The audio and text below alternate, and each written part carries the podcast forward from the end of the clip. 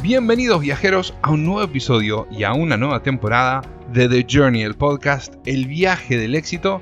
Mi nombre es Fede Fernández Olivero y esto es Lunes de Motivación. Y en este lunes te pregunto, ¿ya abandonaste tus resoluciones de año nuevo? Te voy a invitar a que pruebes los siguientes 7 consejos antes de rendirte. Febrero está en pleno apogeo y para muchas personas eso significa mirar hacia adelante, mirar hacia el otoño que se acerca si estás en el hemisferio sur, mirar hacia la primavera si estás en el hemisferio norte como yo y olvidarse por completo de las resoluciones de año nuevo que establecimos en diciembre y que arrancamos quizás tal vez en enero. De hecho, aproximadamente el 80% de las personas admiten haber renunciado a sus propósitos en febrero. El 80%. Sin embargo, antes de que abandones por completo toda esperanza de lograr tus objetivos, todavía podés seguir adelante si cambias algunos hábitos y tu mentalidad. Entonces, antes de dejar esas resoluciones en la basura. Te voy a regalar 7 consejos para probar y que puedas cumplir por completo tus metas que te estableciste para este año 2023. Primero, replantea tu fecha de inicio. Aunque un año nuevo es un momento atractivo para comenzar a trabajar, para mejorar, no es la única oportunidad para comenzar una nueva rutina. Muchas cosas, como un clima sombrío o la tristeza posterior a las vacaciones, pueden dificultar gravemente el progreso. El primero de enero a veces puede parecer la única oportunidad de hacer un cambio duradero. La verdad es que no hay reglas estrictas y rápidas sobre las resoluciones de año nuevo. Si no te sentís listo para comenzar a trabajar en un objetivo en enero, no lo hagas. En cambio, te sugiero que restablezcas estos propósitos, estas intenciones y comiences cuando estés listo.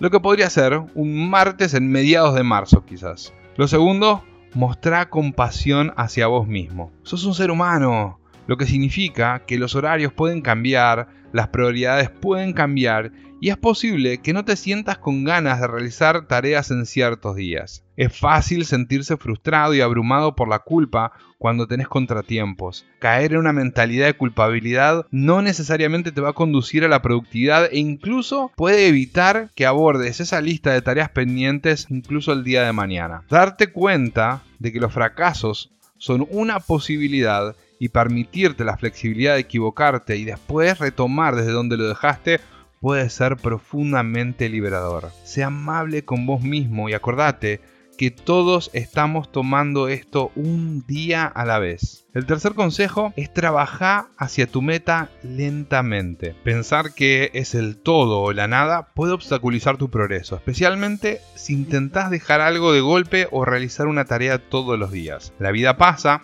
y algunos hábitos son difíciles de romper. Así que da pequeños pasos hacia una meta más grande. Puede ser más efectivo avanzar hacia tu objetivo final en lugar de agotarte porque estableces un objetivo increíblemente difícil desde el principio. Por ejemplo, si deseas estar menos tiempo mirando tu teléfono, trabaja para disminuir la cantidad de tiempo que pasas en él gradualmente mientras encontrás otra cosa para ocupar tu tiempo.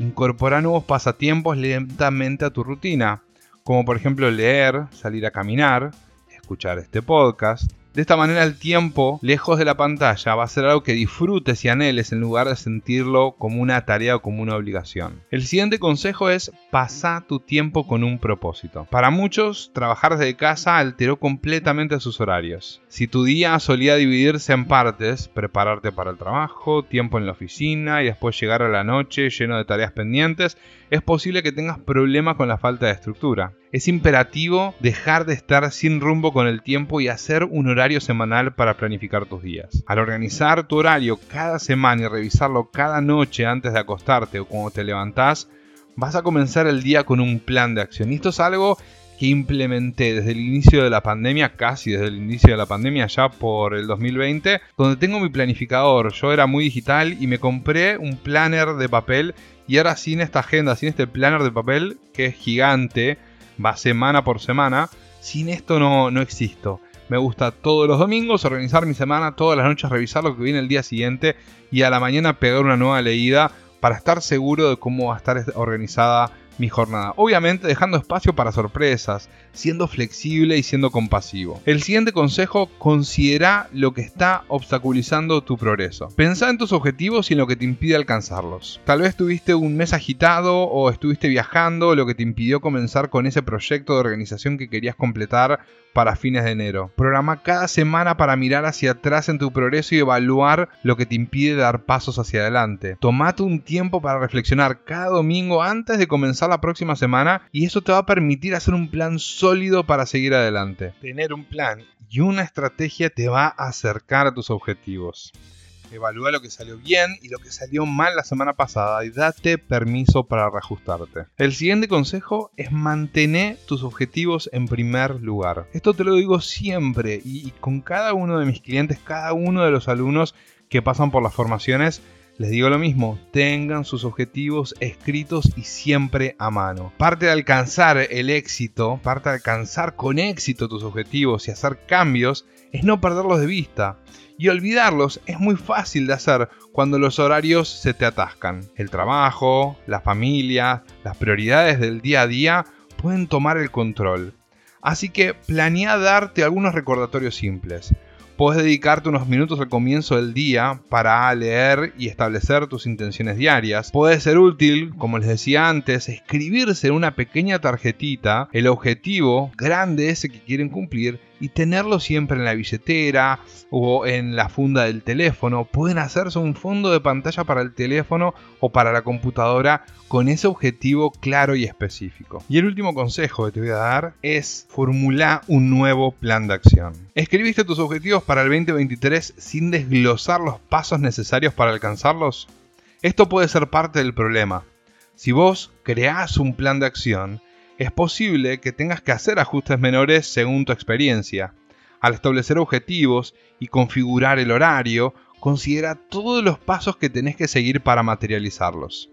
Dividí todo, incluso las cosas pequeñas, en pasos fáciles de realizar. Es importante esto porque muchas veces lo que nos agobia, lo que nos asfixia mentalmente, no es el gran objetivo o el objetivo que nos hayamos puesto, la resolución de año nuevo que nos hayamos puesto, sino el pensar en tener que cumplirla. Si me puse como objetivo bajar cierta cantidad de peso o adquirir cierto hábito nuevo, nos puede generar el pensar en alcanzar eso un cierto rechazo, un cierto dolor. Entonces, al dividirlo en cada uno de los pasos, yo voy a tener mi objetivo muy a la vista, pero lo que voy a tener que cumplir es el primer paso, siempre el siguiente paso, el siguiente paso. Para cuando me quiera dar cuenta, voy a girar la cabeza para atrás al final de la semana, cuando saque mis conclusiones, y voy a darme cuenta que voy a haber avanzado un, un montón. Pensa en esto, el tiempo pasa igual. Tomes acción o no tomes acción. Estamos centrados en febrero, el tiempo pasa igual.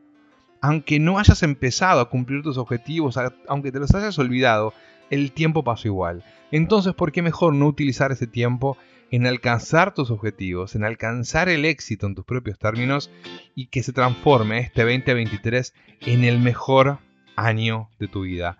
repasamos rapidito los consejos, replantea tu fecha de inicio. Si te pusiste con fecha de inicio primero de enero y estamos como hoy en 6 de febrero, bueno, quizás hay objetivos que puedes arrancar en marzo, o puedes arrancar en abril, o puedes arrancar esta misma semana. Mostrá compasión hacia vos mismo. No importa si todavía no arrancaste, no te tortures porque eso te va a llevar a un círculo vicioso. Mostrá compasión hacia vos mismo y arranca desde donde estés. Tercer consejo, trabaja con tu meta hacia tu meta lentamente. Pequeños pasos, pequeños pasos te van a llevar más adelante. Como dice Wash muchas veces, es el interés compuesto, el 1% todos los días va a hacer que cuando te quieras dar cuenta vas a estar mucho más cerca del objetivo que si no hubieras arrancado. El siguiente consejo, pasar tu tiempo con propósito. Tener un propósito claro es importantísimo. Organiza tu horario cada semana y revisalo cada noche antes de acostarte. El siguiente, considera lo que está obstaculizando tu progreso.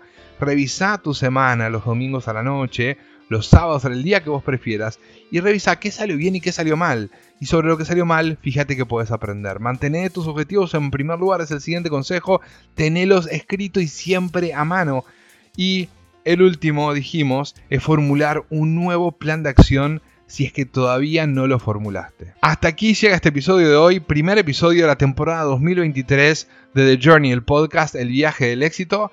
Vamos a ver cuántos de ustedes empiezan a implementar. Me encantaría conocer cuáles son los objetivos que tienen en mente para este año, si ya los arrancaron, si todavía no los arrancaron o si están considerando abandonarlos. Escríbanme, síganme por redes sociales, arroba Fede Fernández Olivero y como digo siempre, la mejor manera de predecir el futuro es creándolo.